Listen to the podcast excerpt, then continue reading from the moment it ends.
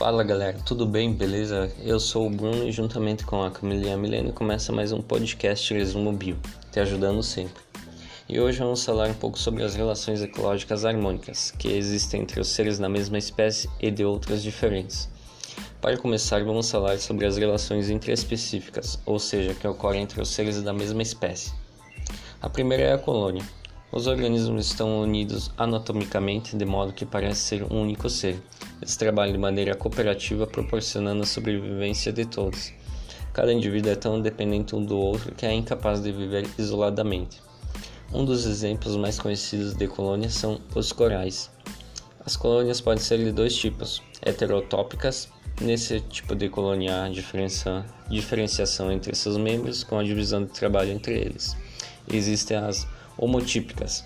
Nesse tipo de colônia não se vê a diferença entre seus membros, não havendo também a divisão do trabalho. E também temos a sociedade, que são outro exemplo de relações ecológicas intraespecíficas harmônicas.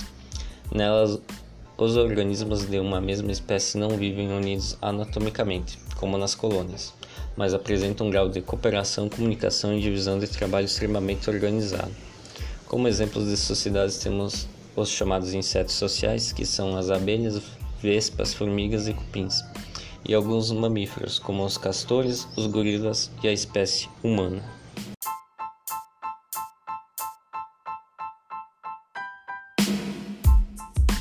E aí, gente, tudo bem? Eu sou a Milene e continuando dentro do assunto das relações ecológicas harmônicas que acontecem dentro de uma mesma espécie, podemos citar as reuniões, que são sociedades temporárias formadas em função de um determinado estímulo.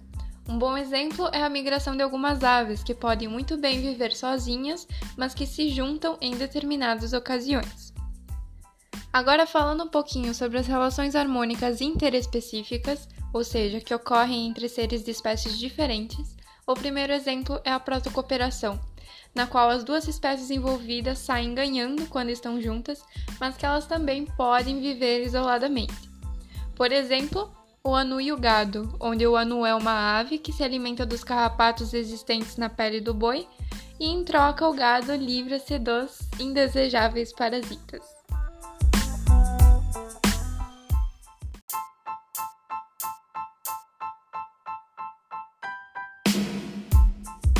Fala aí, gente, tudo bem com vocês?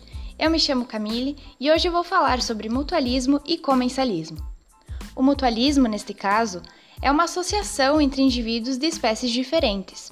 No exemplo clássico dos líquens, temos os fungos fazendo o papel da absorção e das algas fazendo o papel de fotossíntese, sendo que se houver separação dos dois indivíduos, nenhum deles poderá sobreviver. Outros exemplos de mutualismo são o boi e as bactérias na pança, o cupim e a trinconinfa.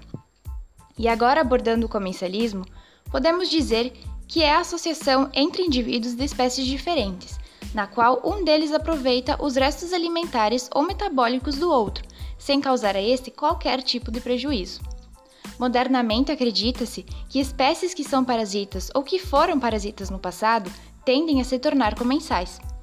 Esta mudança seria um modo evolutivo de se conseguir uma relação duradoura. E há quem diga que o inquilinismo é um tipo também de comensalismo, e nesse tipo de relação interespecífica, um dos indivíduos utiliza o outro como hospedeiro temporário, porém não há qualquer tipo de prejuízo para a parte que o hospeda. É que essa é um tipo de associação muito parecida com o comensalismo, diferindo desta apenas por não haver cessão de alimentos para o inquilino. São exemplos de inquilinismo o peixe-agulha e o holotura, as orquídeas e bromélias com tronco de árvores. E aí, galera, gostaram das nossas dicas? Fiquem ligados para os nossos próximos podcasts no Resumo Bio. Um beijo e até a próxima!